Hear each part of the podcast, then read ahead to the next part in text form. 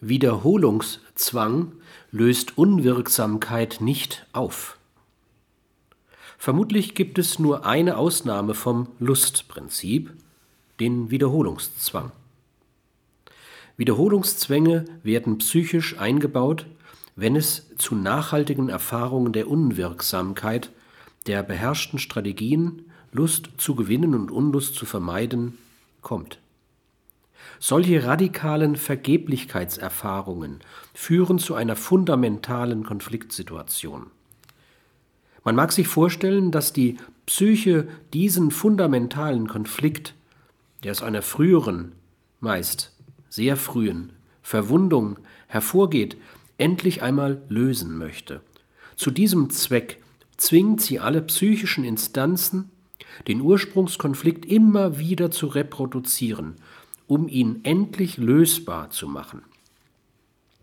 Diese unbewusste Reproduktion von psychischen und oder sozialen Konfliktsituationen auch dann, wenn sie Unlust bereiten, steht unter dem Anspruch des Wiederholungszwangs.